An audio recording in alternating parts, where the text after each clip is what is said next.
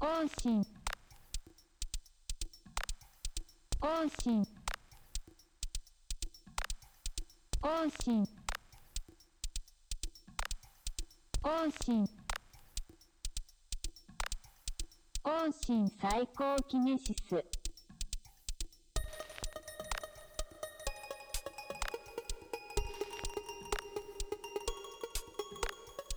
方針サイコキネシスは坊主と書店員のポッドキャストです。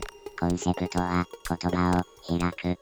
文学、映画、音楽、ニュースや暮らしのあれこれ、そのもの自体は気軽にシェアできるけど、その感触は開いてみないとわからない。いつもより少し時間をかけて、ものからポエジーをたぐり寄せていく。1億2000万分の1のリスナーのための配信番組です。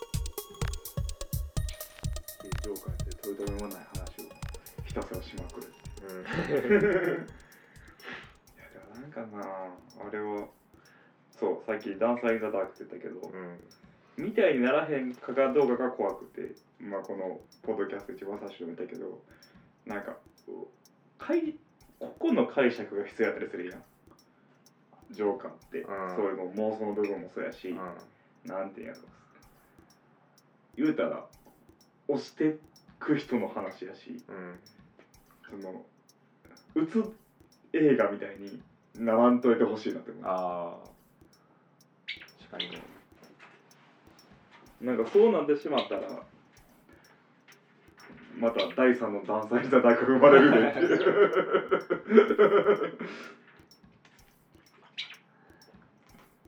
う確かにね。いやなんかまあダンサーインザダックは結構なんやろ。黄金の魂じゃないけど、うん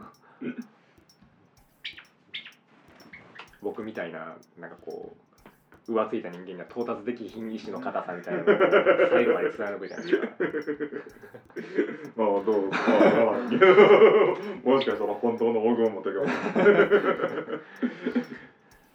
やっぱ、うん、そこは違うなって思ってちゃんと分かる領域でうん描いてるというかうんうんジョーカーっていう人間をあそれは確かに。うん。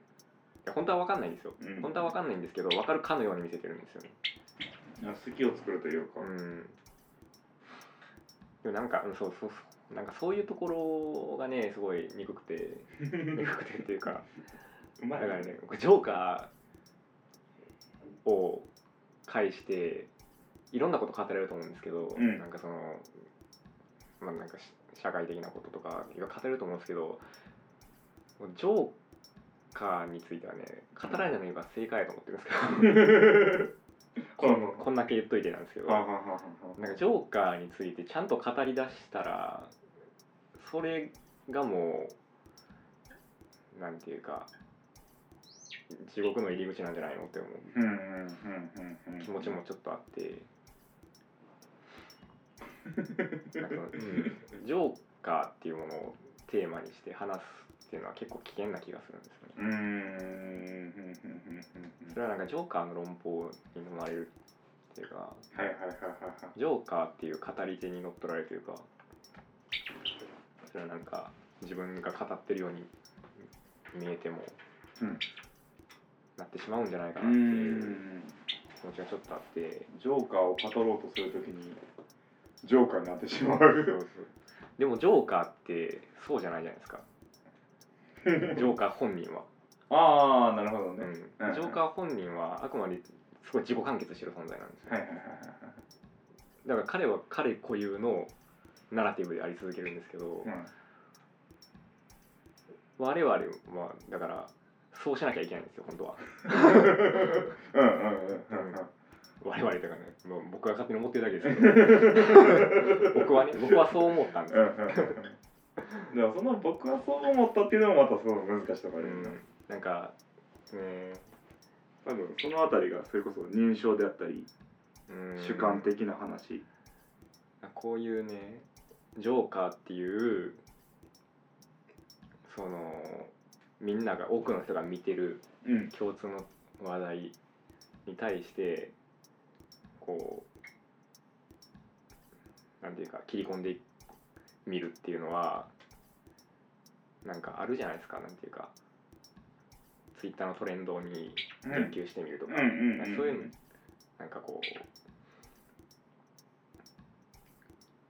うまあニュースとか時事的な問題とか、うん大きな事件とか大きな事故とかそういうものに言及するっていうのはあるんですけどなんかそれとは別方向でなんかそ自分の語りっていうものを保ち続けなあかんなって思ったんですよね。なんかジョーカー見て。うん。うん。うん。うん。なんかうんとねすごい関連的な話なんですけど僕思ったのは、うん、なんかそうあれなんですよ。山下純人とかなんですよ。なるほど。山下純人ならなあかんなって思ったんですよ。ああ。自らの語りうん。なんかそのジョーカーに対してその自分はどう思ったかっていう一人称的なスタンスでその切り込んでいくっていうのとうん。あるいは三人称的にその現代社会っていうものを俯瞰してみて、うん。そのジョーカーが突きつけてる問題点っていうものを問題提起っていうのをうん。見極めたりとか当然あるんですけどそれはそれとして自分のそういう時事的なものとは全く関係ない問題意識について。ああなんか記憶とかなんかその実存とかなんか。やっぱ結局そういう自分の問題意識を保たなあかんねやなって思った。なるほどなはあはあはあはそれはなんかすごいジョーカー見て思ったんですよね。あうん。でジョーカーはそうじゃないですかあくまで。ジョーカーはそうやな、うん。ジョーカーはそうである。そうそうそう。ジョーカーはというか朝はというか。うん、ジョうん、そうやから。なんかジョーカーに対して何かを話しゃべるっていうよりはほんまにジョーカーに習うんやったら自分の自分の語りというか。うん。なんかうん。うん。それは結果ジョーカーを無視することになっても、うん。そういうことを考えていかなあかんないなって思う。千人みたいな世界にな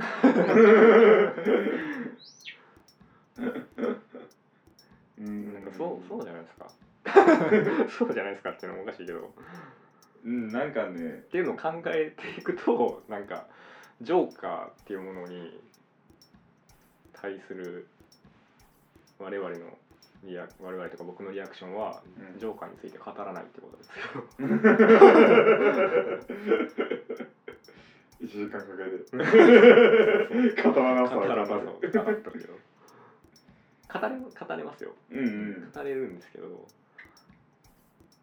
り出したらジョーカーとはずれた形でうんうんジョーカーにずれた形でというかジョーカーに飲まれるんですよ。うんうんうんジョーカーに語りてだから俺俺の小説やのにっていう。俺の小説やのにジョーカーが語ってるんですよ。うんうんうんうんうんうん。なんか言わんとすることはすごくわかる。まあなんていうんだろう。飲まれやすくなるというか飲まれてしまうというか。うん。なんかさそのツイッターもそうなんやろうし、まあ、フェイスブックとかもそうなんだけどなんかこうそれこそバズっていううん。概念がさうん。生まれた後にさそのバズっていうのはあくまでも多くの人が関心を持ってることやと思うねもともとは。うん多くの人が関心を持ってることに対してのなんか一つの意見とかうん一つのあの行為うんがバズだと思うねんけれども、うん。なんかそれが浸透してしまったがゆえにそのバズってるものを知らないという怖さみたいあな、あうん、が多分生まれたと思うねうん。うんそれがまたトレンドとかになってくるんやけどうんうんうんうん。やからそれも知らんのみたいそうそうそうですね。でこういうのがこう日本国内で何が担ってたんかって言ったら多分テレビやね。はいはいはいはい。テレビがかつてそれを担っててくれてて。うん。言ったらだからみんながテレビを見てた時代そうそうそうそうそうそう。先週のごっつええ感じ見た。うん。みたいなとか、あの24時間テレビのあれさんみたいな。うん。ある種それがそのまとめ役になってたんやけれどもうん。言ったらその関心事が増えたり、うん。そのテレビっていうものが規制を自主規制を強くしてきたからうん。そういうものがテレビに求められなくなった。うん。もちろんみんなは見てんねんけれども話題はテレビの話じゃない。うんうんうんじゃあ話題が何なんかって言ったら多分そのバズっていうもの。うん。SNS, 的 SNS が生み出す何かなんねんけれども、うん。そこからあの結局だからまあやってることは一緒やねんけれどもとはいえそのジョーカーを語りたいのか流行っているからこそジョーカーを語りたいのか、うんっていうのがすごい大きな違いになってくる。ねんけれども、それがね分かんなくなるんですよね。そうそうそう。そううんけどそう。旗から見たら一緒やねん結局。あうんうん。だからそこをその旗の人があの主観的にどっちで見てるかねうん。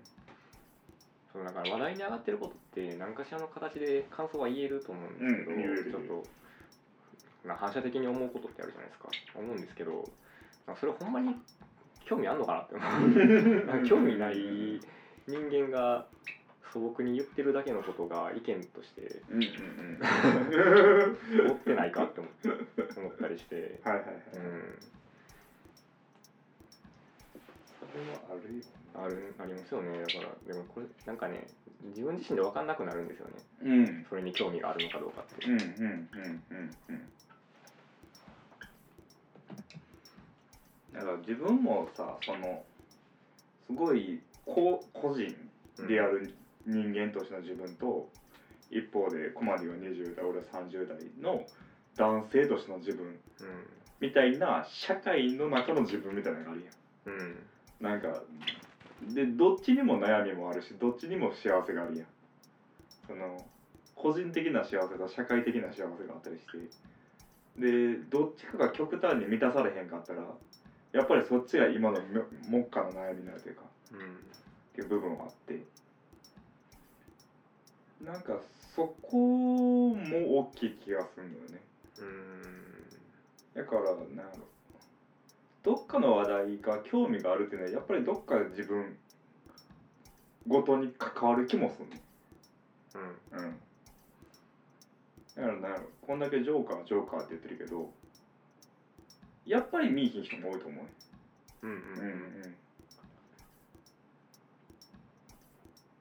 でそこやねんな。なんか見てほしい感も出てしまうっていう。あ あそう。ジョーカーは特に思いますけどね、うんうんジョーカーもあるしな。昨日俺たまたまその仕事であの本屋以外の仕事。でうんあの大学に行ってんけどその大学ですげえプロレスの話を熱弁してたの。女の子に。2万2回生ぐらいだから二十歳ぐらいの女の子で二十歳の女の子にプロレスを話すごい説明するのすげえ難しいなと思って。うん。で向こうは何も知らない。ねんけれどもなんかそのうまくその子が共感するところを持ってこなあかんねうんうんん。で、えーすごいそのその結果結構興味を持ってくれてんけれどもまあ見に行くかどうかとかは別として。でも一方でプロレスってすごい今興行収入上がってて。うんうん言うたら、えーブームになり始めてる。まあブームになってると言ってもいいかもしれない。うーん。そうなんですね。そうそうそうそうそうこここの辺の線引きはすごい難しくて。はいブームやからこそ俺も語りたい。のかなんかブームじゃないもの例えばだから何やろな。メダカについてうん。同じテンションで言えるかみたいな。あ 向こうの関心事になるかどうかみたいな。うん。ていうころはあるよね。そうそうですね。なんかいかに流行ってるかを説明することで説得力になりますよね。うんうんうん。そう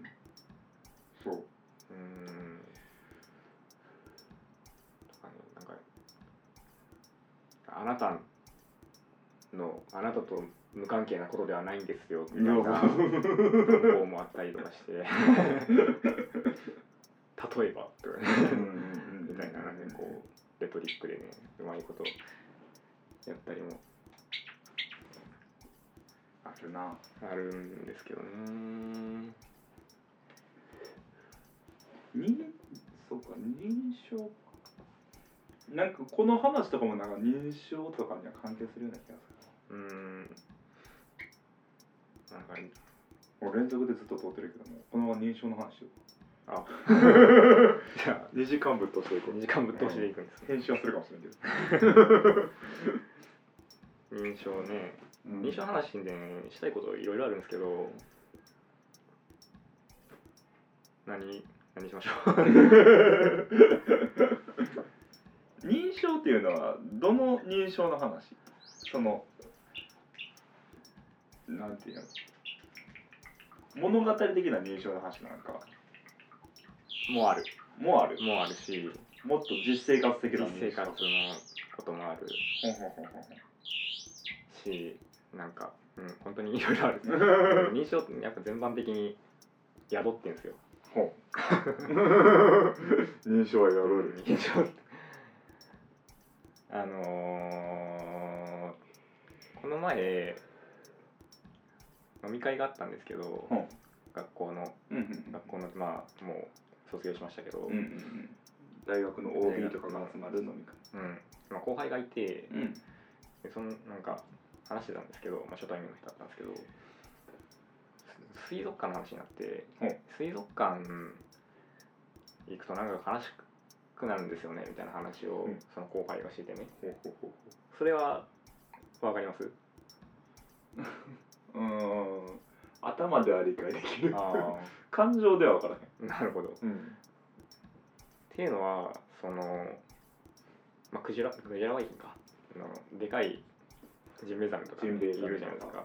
そういう、まあ、でかくなくても魚とかが水槽にいるのが、ほんまは海にいるのに。うん水槽にいて、そこで一生終えんのかって思うと、うん。悲しいって。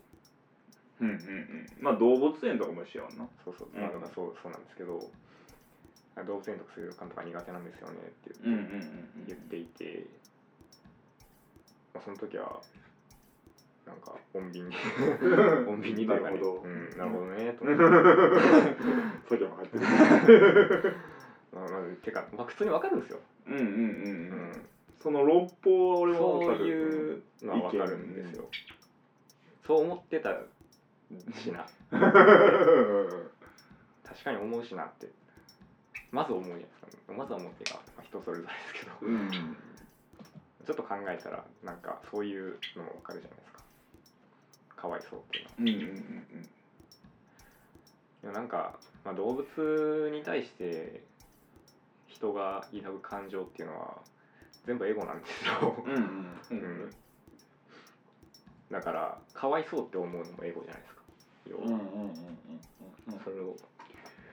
なんか動物を、まあ、最近やとなんやろな、まあ、肉食べんのかどうかみたいな、うん。ほんまに肉食べる必要あんのかどうかみたいな。ビーガンの人たちはいはいはい。言ってますけど、そういうなんか別に摂取する必要のないものを取るのは人間のエゴじゃないかって言ってるのと、うん。同じぐらい、うん。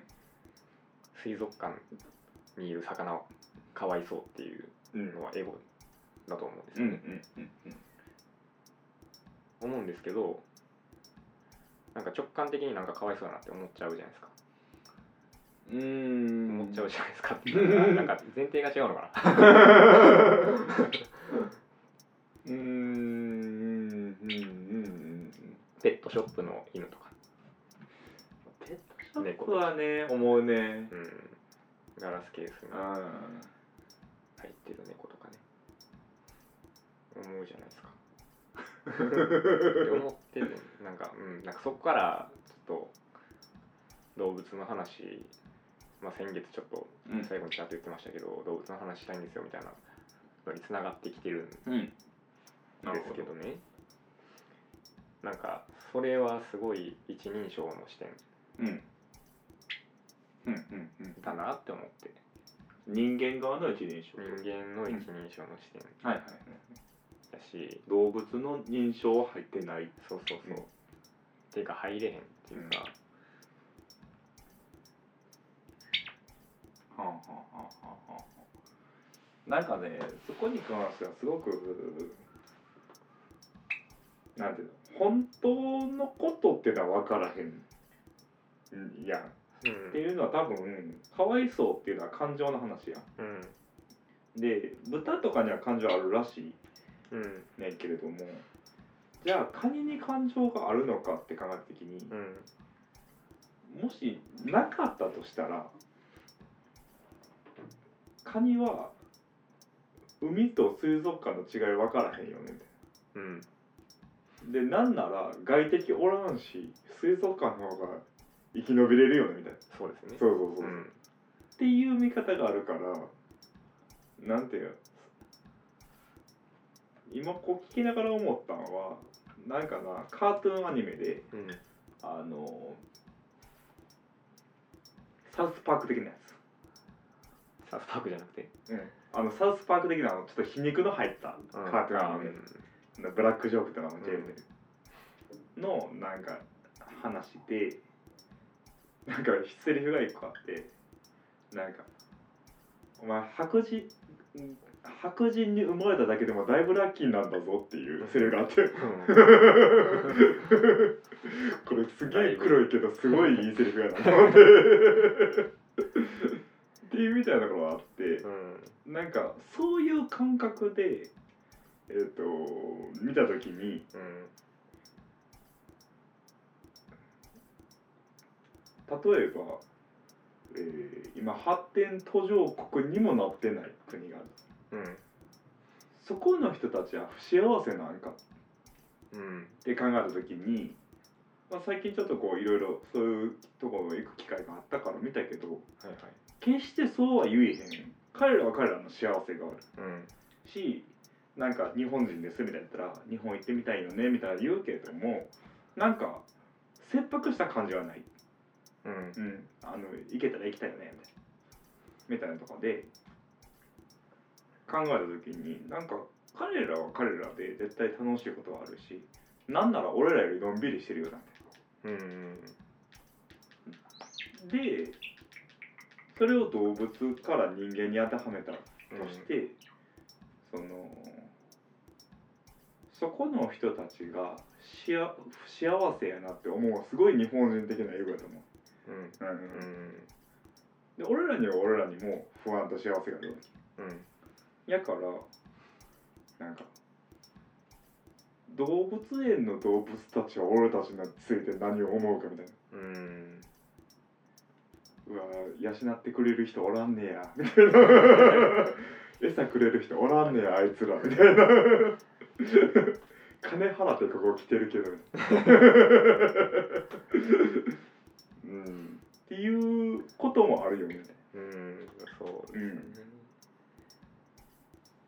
だからなんか少なくとも俺分かるのはあのそれを見てかわいそうっていう人は少なくともその人はそういう生活はしたくないや。んうん。うん。そうですよね。そうそうそう。うん。なんか不自由やと思うってことですよね。うん。みたいなとこかな。うん。うん。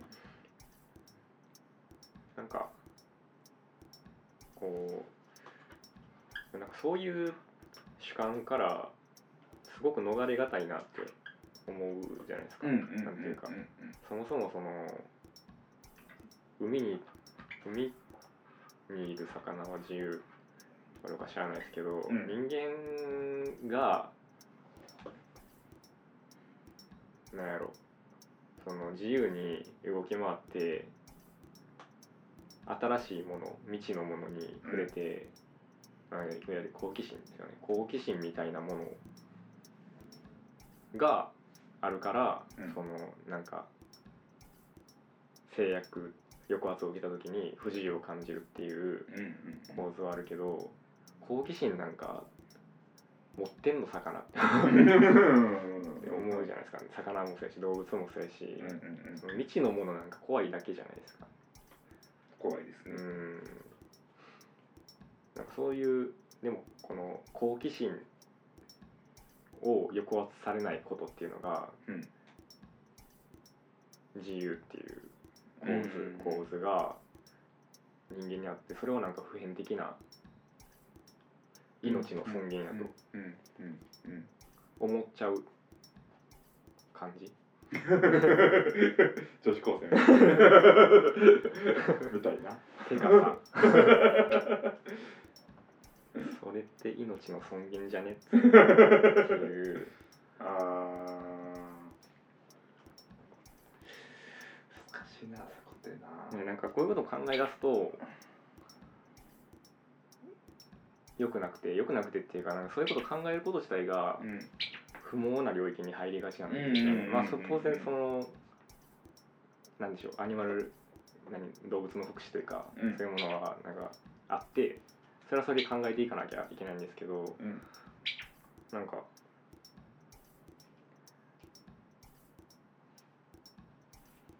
個人レベルで。そういうなんかペットショップの動物のこととか。うん。考えてたら。うん。たまらんですよいね。やでも俺はペットショップってなんかなそうやね。ん俺苦手やねんけど、うん。街の特に繁華街のペットショップ。繁華街のペットショップ苦手です。苦手やろ。うん。苦手やねんけど彼らがもし幸せやって主張し始めたら もう何も言えへん。彼らっていうのは犬側ね犬側がね犬側が幸せやで。なったら。なんかだから感情っていうこともあるしなんかこの同情問題よね。うん。うん。同情ってなんか同情って言葉では同じ情って書いてるけど決して同じじゃないはずやん。うん。すごく一方的やん同情って。そうですね。で同情させるテクニックもあるやん。うん。うん。もうすごいじゃん何なんて話だけど同情があるからタグが進歩もあんねんけれども同時になんか難しい問題を作ってる可能性もある。うん。そうですよね。だから統一できないんですよね結局。うん。なんていうか。鹿とか。あもう僕鹿大好きなんですけど。鹿大好きでも半年に1回ぐらいならいいんですけど。定期的な。うーん。でもな鹿ってそのまあ野生にいるやつとか、うん。まあ奈良の鹿は、まあ、野生なんですけどちゃんと子供の頃は保護されなんかその人に触れないはい施設はいはい。はいがあってある程度大きくなったら奈良公園に行くんですけど、うんまあ、野生の鹿でで、まあ、一応神の使いみたいな感じの歴史がある動物としても見られてたり食べられてたりなんか一方でねジビエとして食べられてなんかいろんな形があるじゃないですか、はいはいはい。害獣として駆除されたりね。神の使いやうん。ね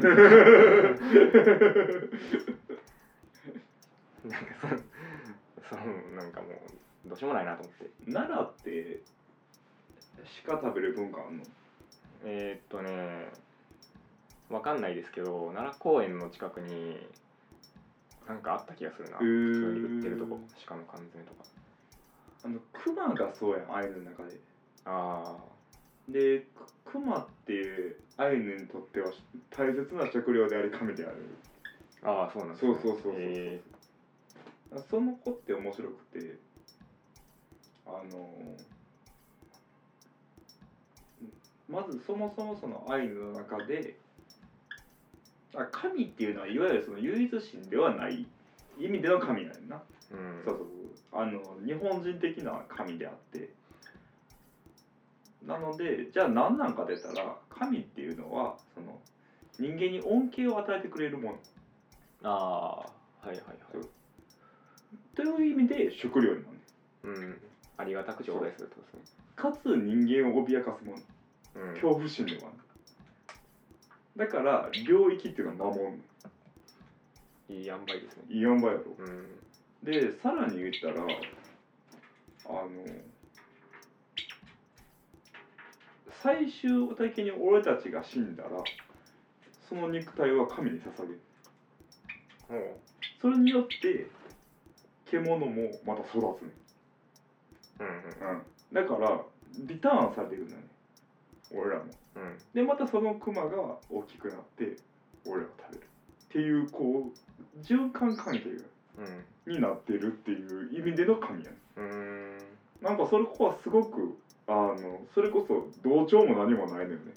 ただただなんか憧れと恐怖と言うたらなんか崇めるってことだけがあるなと思って。うん。なんか仕組みになってるというかそうそうそうそうそうそう。組み込まれてますよねでまた北海道の木やからあのー言うたらそんなに作物とかも今ほど取れへんかったと思うねうん。特に冬場なんてほんまに生きるか死ぬかの中でそのクマっていうそのすごく体格も良くて栄養価があるっていうのは大きい存在なのようん。そうそこに同情とかを入れてしまうと無理なのよな。か自然自然ってなんか自然って感じですよね。そうそう自然って感じ。そっかそっか。でいまだになんかさおばあさんと間違えてうとうとしたりするやん。ぐらいクマが人に似てるっていうのも理由がある。あその神って結構人に似てるよ、まあ、逆やねんけど人神が人を作った説やねんけど、あうん。唯一死んでいると。あの多分そういうのも含まれてくるんやと思う。神的なもの。ああ神か。そう。二足歩行やしな。まあうん。普段は四足だけど、確かにな。そういうなんか神って多分そういう文脈があんねやろなって思って。あだからもし奈良で鹿が食べられたとすると割となんかそういう日本的な意味のことなんかなと思ってうんうんしかもちょっと神々しいしな鹿ってな顔とか。ああちょっとなんか凛々しくない？凛々しいですね。な寝転がりながら草食ってました 前行った時は。あああるあるそういうそういうことしよう。彼らもまだ人間に依存してるからずっと草食ってんですよ。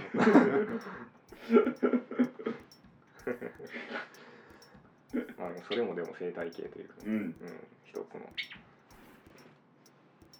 何パーぐらい鹿せんべいで生きてんねや？ああねなんかあのすごい美味しいおやつみたいな感じらしいですけど。あそうなんや、うん。主食じゃない？主食じゃないけどめっちゃうまいらしいですけどね。小津できようもんな、うん。持ってたらびっくりした。突進してきますからね。それなうん。鹿せんべい持ってるかどうかで奈良にの鹿に対する印象だいぶ変わりますよ。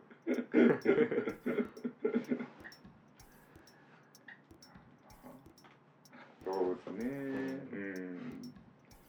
うん。なんかそのどうどうしようね。なんか同情ってなんかもしとかさうんだからもしこの動物園にいなかったらもっと自由だったろうなとか、そういう「もしも」っていう世界観がないんですよな本当は。うんうんうんうんうんイフのない世界で生きてんすよ動物は。なんかその,、うんその環境で生きてるわけじゃないですか。生まれてしまったがゆえっていう。うん。まあ、そのパワーもそうですけど、ううんちの桜文鳥ちゃんねひなの2週生後2週間ぐらいの時かな。うん。1週間かぐらいの時にそのうちに来て。うん。もう2年ぐらい経ちますけど。全然外出ないですからね。そのなんていうかたまにたまにっていうかもうやらないですけど最初の方とか間違えて話してんのに窓開けたりとかしたんですけどうんうんうん、全く興味ないですから。ね 隙を見て出てやろうみたいな気持ちが。ないんですよね。ああ完全にうん。家庭取りになってる。家庭取り家長？家長。うん。そうそう。環世界ってわかります？ん？環世界？っていう環世界分からないなんかそのユクスキュルってうん。いう人が、まあ大昔の生物学者なんですけどいて、うん。でそれあれあれですよ。生物から見た世界。ああはいはいはいはいはいあの人。あああの人っていうかその生物から見た世界でで出て出てる概念なんですけど、うんうんうんうん環世界っていう、まあ、陽気のその主観の世界というかほうほうほうほうほうほうほう人間はこの例えば目があって触覚があって、まあ、五感があってその五感を通したりとかして世界っていうものを認知して世界があるじゃないですか。で同じようにその鳥には鳥の世界があってうんうんうん鳥の目から見た何何々とか鳥の触覚から見た何々とかあって、まあ、まマダニとかが確か例に出てたと思うんですけど、うん。マダニとかは体温木に木の上の方にいるんですよね最初。はははで体温だけ分かるんですよその体温とか温度温度だけ分かるんですよサーモグラフィーみたいに。で下になんか生き物の熱が通った時にピュッと落ちていくんですよね。でそれで生き物にくっつくんですけどだそのマダニの世界っていうのは体温しかないんうん。ですよ。なんかだからマダニが何を見てるか、うんっていうかマダニが見てる世界と僕が見てる世界は全く違うよねっていううんうんうんうんうんのがまあ環世界なんですけどかんざっくり言うと。すごい基本基本的なうんうんうんうんうん概念があって、まあ言うもんな。犬は白黒に見えるとかも言うし。そうそうそうそうそう。その認知の世界でしかないっていうか。その認知が世界っていうか、はいはいはいはい。うん、世界に対して自分がいるんじゃなくて自分という認知の中に世界が生成されてるっていう。うんうんうんうんうんうんそうそうそうそういう感じなんですけど。なんかそれがねやっぱ分かりにくいんですよね。普通にうんうんうんうんうん。どうしても頭では分かっていてもそれを知らんから、なんで俺らの主観でしか考えられへん。そうそうそう。そう、うん。うんうんそん。想像も想うん像 VR よね。VR うん。あと。そういう世界観を理解できるかどうかっていうか。うん。理解できないじゃないですかっていうかなんかうん。でも理解できないのと無理解でいるかっていうのは違うじゃないですか。うんうんうんうん。理解しようとしているか。無理解か非理解か、うん。不理解か。反理解。反理解かみたいな。うん。それぞれで違うじゃないですか意味が違うね。うん。でも無理解っていうのはなかなか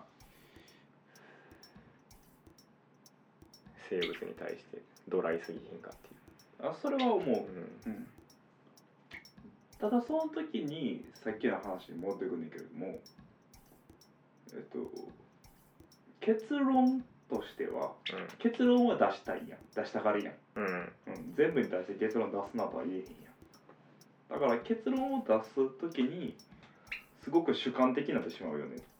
うん。とも思うのよ。うん。であくまでもその主観が最初主観でありそれを10個主観を並べてでまた話し合って一つの結論を出したらそれはもはや主観じゃなくなんねんけれどもうん。その作業をせんかけで主観のままでいってしまうよね。うん。ね。そう。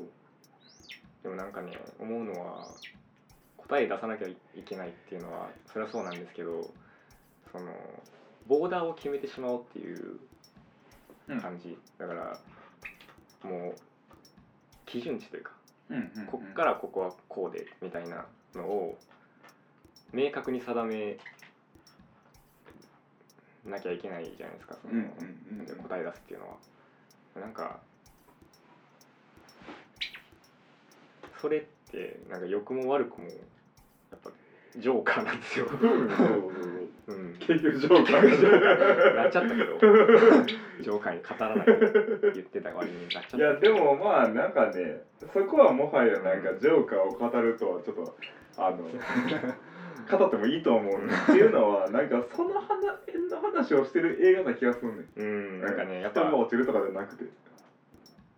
その考えにとどまるってことがなかなかできないんですよ人って、それはでもやってる人もいるはずでそのやってる人っていうのがその山下純人とかだと僕が勝手に思ってるような保坂和志とかね、はいはいはい。うん、とかだと思っててそういう態度ですよね。でもそれをみんながやって機能社会が機能するのかって言われたらそれはまあ分かんないんですけどだから無責任にしかないんですけど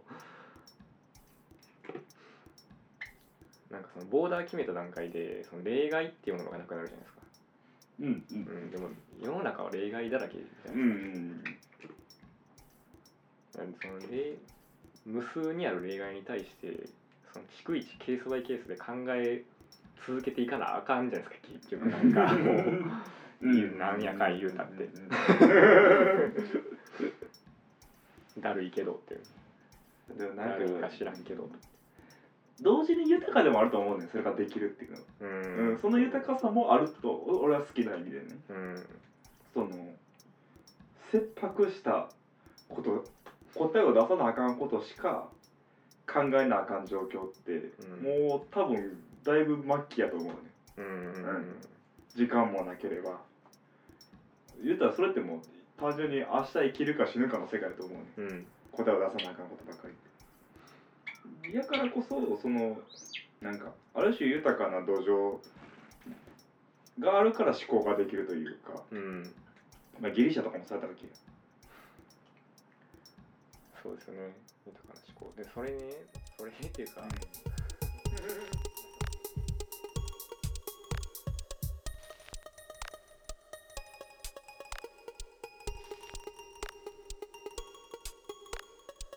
王神最高キネシス王神最高キネシス王神最高キネシス